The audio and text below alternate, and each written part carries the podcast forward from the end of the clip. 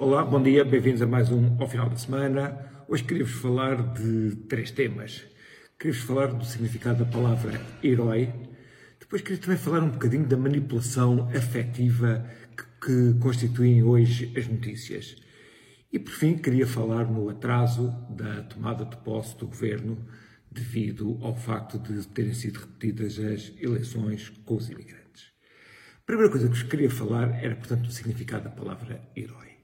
Essa é uma coisa que a mim me incomoda fortemente, que as palavras atualmente estão a perder significado.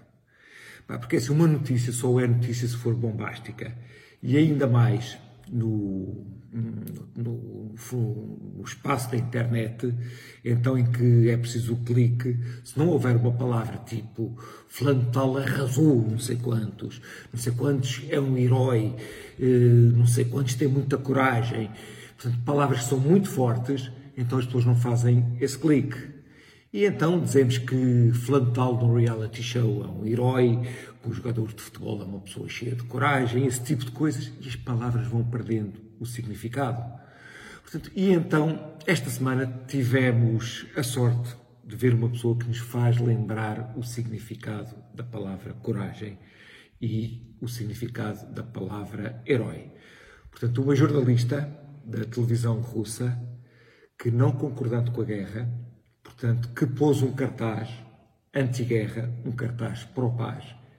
Ou seja, isso é que é coragem, porque ela se, sujeitava-se a não sabia o quê, sujeitava-se no fundo, ou no limite, a ser assassinada.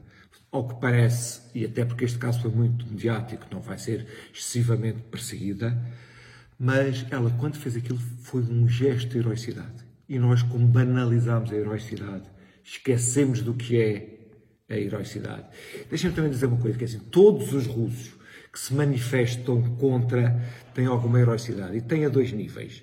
Tem ao nível que não sabem quais são as consequências, e tem ainda outro nível, que é assim, quando um país está em guerra, está numa espécie de group thinking, ou seja, não reage muito mal a quem pensa de forma contrária. Pá, por exemplo, a um nível muito soft em Portugal, se o António Costa insulta os holandeses e um português diz, epá, não é, não é bem assim, os holandeses até alguma razão, portanto, todos os portugueses caem em cima do português que diz isso, portanto, forma-se um espírito de grupo.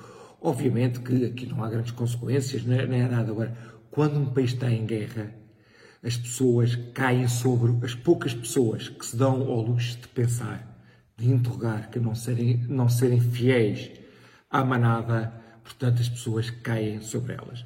Vi um ponto que eu também queria falar convosco, que, que, eu, que é o seguinte, eu normalmente não vejo televisão, sou, sou capaz de estar dois meses sem, sem, sem ver televisão, vi um bocadinho de um telejornal, e uma coisa que é impressionante num telejornal é que as notícias não são dadas em base de factos mas são dadas sobretudo em base de manipular e criar sentimentos. Portanto, mais do que coisas de guerra, é a criancinha e o instrumento musical, é a criancinha que passou a fronteira. Eu não digo que isto não sejam histórias tocantes, histórias extraordinárias, mas são mais histórias de magazine, são histórias que significam ou que tentam tocar-nos nos sentimentos do que nos tentam informar.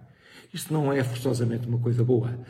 Inclusivamente, eu ainda sou do tempo em que as pessoas tentavam esconder as emoções ao máximo. Se, por exemplo, um homem não chora, esse tipo de coisas. Eu penso que aquilo que existia no, no, quando eu era miúdo era uma coisa que era excessiva, era uma coisa que era má. Mas penso que agora passámos para o outro patamar excessivo, que é a exibição dos sentimentos. Pá, inclusivamente a nível dos pivôs, se os pivôs não fizerem uma cara de desgraça, não, não exibirem o seu sentimento, digamos que são mal vistos, que são vistos como pessoas frias e não são vistas como pessoas profissionais que sentem que estão ali para dar notícias e que the show must go on. Portanto, é um cenário com o qual eu confesso que não gosto. Por fim, queria falar do atraso, do grande atraso que está a haver com eh, a chegada do, nosso, do, do novo governo, sendo que as eleições já foram há um mês e meio. Isto num país normal seria muito grave. Ou seja, um país como o nosso, que é um país que se tem atrasado nos últimos 20 e poucos anos, É um país que não está numa boa situação, em que podia ter agora um governo de maioria absoluta que viesse fazer as reformas que o país precisa, isso seria visto como grave. Cá não é visto como grave. E porquê é que não é grave? Porque ninguém espera que o governo faça nada. Nem o governo que teve lá seis anos não fez uma única reforma. Limitou-se a gerir sondagens, focus group, a gerir o dia a dia. A única coisa mais de fundo que fez foi a reversão da privatização da TAP. Ou seja, dá que pensar que a medida mais de fundo que fez não foi propriamente fazer algo, mas foi desfazer algo que estava feito. Portanto, o facto de ninguém estar preocupado com o atraso do governo diz muito do pântano, acerca do pântano que nós estamos. Era isto que tinha para conversar convosco. Cá nos vemos para a semana. Até lá.